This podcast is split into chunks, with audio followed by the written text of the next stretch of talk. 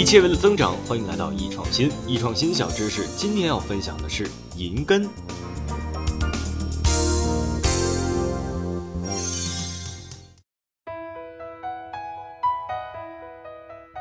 我们常常在一些地方看到“银根”这个词，那么“银根”到底是什么意思呢？它总不可能银子还长根长脚吧？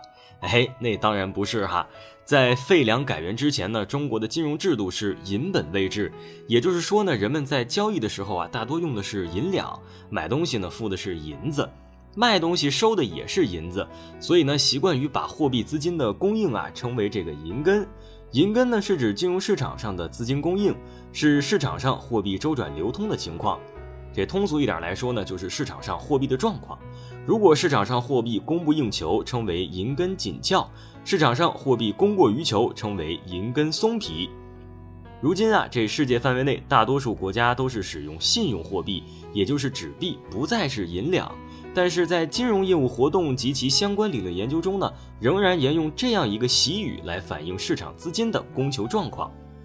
现代经济生活中啊，银根一词也往往被用来借喻中央银行的货币政策。一国中央银行或货币当局为消除通货膨胀压力，也就是市场上流通的货币太多，而采取银根紧缩的政策，减少货币的发行，我们称之为紧缩银根。反之呢，为阻止通胀紧缩而造成的经济衰退，央行往往增发货币，降低贷款利率，促使投资增加，称之为放松银根。可以说呀，无论是紧缩银根还是放松银根，与我们的生活呢都是息息相关的。